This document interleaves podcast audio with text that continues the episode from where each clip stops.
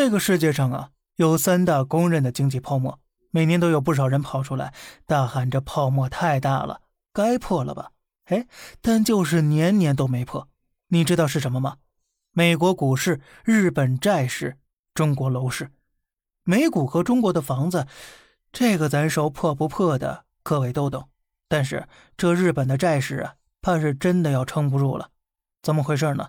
前几天，日本十年期国债期货盘中大幅下跌，连续两次触发熔断机制，创二零一三年以来最大的单日跌幅。这世界太疯狂了！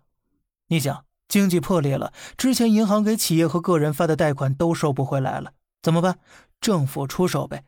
为了挽救经济，日本政府一方面大幅提高开支，救银行、救企业，导致财政的窟窿越来越大。另一方面呢，还得放水降息。基本在九八年之后，日本一直都是零利率时代，现在则是负利率。那什么是负利率呢？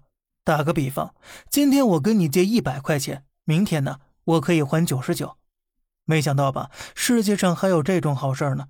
再加上他们的人口老龄化问题，干活的人少，福利又多，靠税收完全是满足不了的，还得发债。于是，日本就靠着他强大的信用老底儿，国债越欠越多，越堆越大。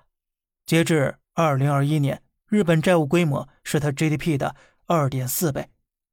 如果把它比作一个人或者一个企业呀，这典型的就是资不抵债了。不得不说呀，这个模式全世界也就是日本，别的国家呀都复制不来。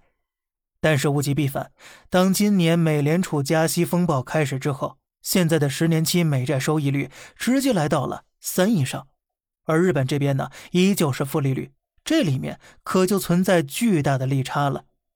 资本都是逐利的，有收益更高、更稳定的产品，我为什么不卖出日债，买入美债呢？